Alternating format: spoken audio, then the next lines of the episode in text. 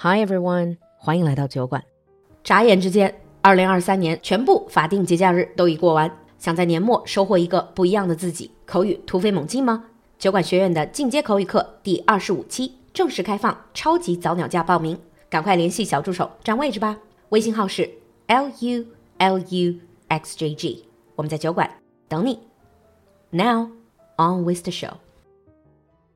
Hello, everyone, and welcome to Bedtime Stories with Anlan.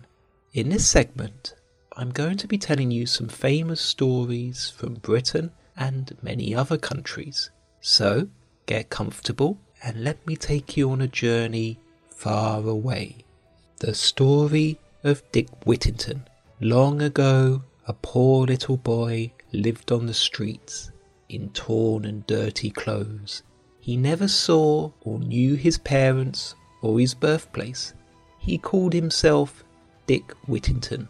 One fine day, he met a man driving a wagon who was on his way to London. Dick asked if he could join him on his journey. The kind man agreed, but did not ask him to pay. Little Dick was very excited to see London and imagined that its streets were made of gold. However, to his utter disappointment, London was covered in dirt and there was no sign of gold. Dick was soon all by himself. He had gone days without food or money. He was cold and starving. He begged for food, work, and money, but no one showed him any kindness. Out of exhaustion and hunger, he collapsed one day at the door of a kind merchant, Mr. Fitzwarren. The cook at his place was a cruel woman who told Dick to leave or she would pour hot water on him. Mr. Fitzwarren, who had just returned from the London Exchange, took pity on the boy and brought him in. He ordered his servants to provide him with food and drink and the cook to let him work in the kitchen as a helper. Just when little Whittington hoped for brighter days, the servants mocked him and the cook beat him.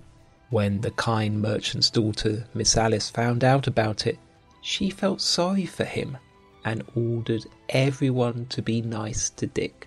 Dick Whittington slept in a bed in a tiny attic room that was full of rats and mice. They troubled him enough to prevent him from having a good sleep. A gentleman once visited Mr. Warren, who rewarded Whittington with a penny in return for brushing his shoes. Whittington set out with that penny to buy something for himself. On the way, he saw a woman with a cat. He wanted to buy the cat from her, but the price was too high. He explained his situation and said, A penny is all I have. The good woman allowed him to have the cat for a penny. He named her Miss Puss and hid her in his attic room. She soon got rid of all the rats and mice and helped him sleep peacefully.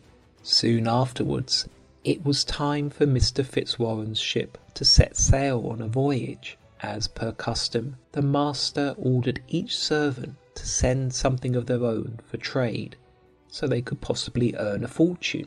Poor Whittington had nothing to offer but Miss Puss, whom he unwillingly gave for the voyage.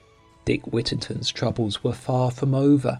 The cruel cook continued beating him and laughing at him for sending his cat on the voyage. Fed up with the situation, the poor boy fled from the house. While deciding which direction to continue his journey away from London, he heard St. Mary-le-Bow's church bells ringing. It appeared to him as if they said, Turn back, Dick Whittington, the future Lord Mayor of London. Dick thought about it for some time and then decided to try again. He set out to return to his master's place, ready to face what awaited him there. Mr. Fitzwarren's ship had survived a terrible storm at sea and drifted towards the unknown land of the Moors in North Africa. The Moorish people welcomed the captain and his crew with open arms and soon they found themselves at the palace, showing their possessions for trade. The king and queen invited the captain and his assistant to dinner, where many delicious dishes were served. But before they could start eating, a large group of rats and mice appeared and ate up all of the food.